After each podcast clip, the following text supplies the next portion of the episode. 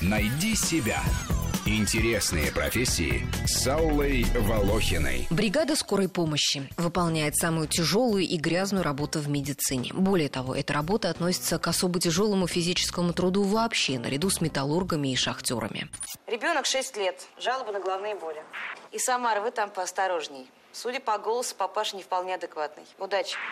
Врач линейной скорой помощи – настоящий универсал. Он должен разбираться во всех областях медицины. На вызове у него всего минут 10-15, чтобы без дополнительных исследований быстро поставить диагноз и определиться с тем, какую экстренную помощь больному оказать. Нередко бригада находится на линии целые сутки, не успевая даже заехать на подстанцию. Перерыв на обед полчаса, ну и того часто не бывает. Доесть не успевают, если поступает вызов первой категории срочности. А таких бывает до половины от общего числа. Автоаварии и поездные травмы, падение с высоты, ожоги, отравления, ножевые и огнестрельные ранения, все вызовы к детям, в общественные места, на улицу – все это вызовы первой категории срочности. При этом множество вызовов у скорой по незначительным случаям потому что диспетчеры обязаны принимать все звонки. И пока врачи разбираются с заскучавшими или все позабывшими одинокими старушками, которые набирают 0,3 по нескольку раз в день, или с подгулявшими гражданами с диагнозом «душа горит», где-то может не дождаться помощи пациент с сердечным приступом или ребенок с судорогами от температуры 40.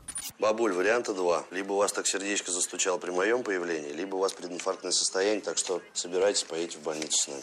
Медики говорят, что половина успеха их работы зависит от того, как быстро они доедут до больного и потом до больницы. От водителя скорой помощи требуется мастерское владение рулем, хладнокровие и выдержка, отличное знание местности безо всякого навигатора, а также физическая сила, потому что приходится работать из-за санитара, доставлять больных на носилках. И никак не обойтись без умения быстро починить поломку машины, поскольку автопарк у скорой помощи часто заезженный. Однако по программе модернизации здравоохранения к 2020 году планируется заменить водителей на фельдшеров-водителей, имеющих сертификат по лечебному делу, снизив при этом требования к мастерству вождения до категории «Б».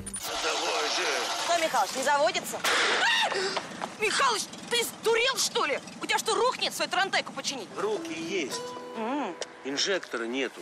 Работа на скорой помощи связана с высокими физическими и моральными нагрузками, сопряжена с риском встречи с неадекватными людьми по месту вызова, с опасностью попасть в ДТП. В основном требуются терапевты и педиатры. Сложнее устроиться врачам узкой специальности. Работать на скорую часто идут студенты мединститутов, потому что это дает огромный опыт и можно работать по ночам, совмещая с учебой. Врачам скорой в Москве предлагается от 60 до 110 тысяч рублей. Фельдшерам 35-55 тысяч, водителям от 25 до 50. Третья бригада, ДТП на Причистеньке у метро. Первая бригада, Гагаринский переулок, дом 7, дробь 8, Сердечница. Поконим, ребята, и хорошего всем дня.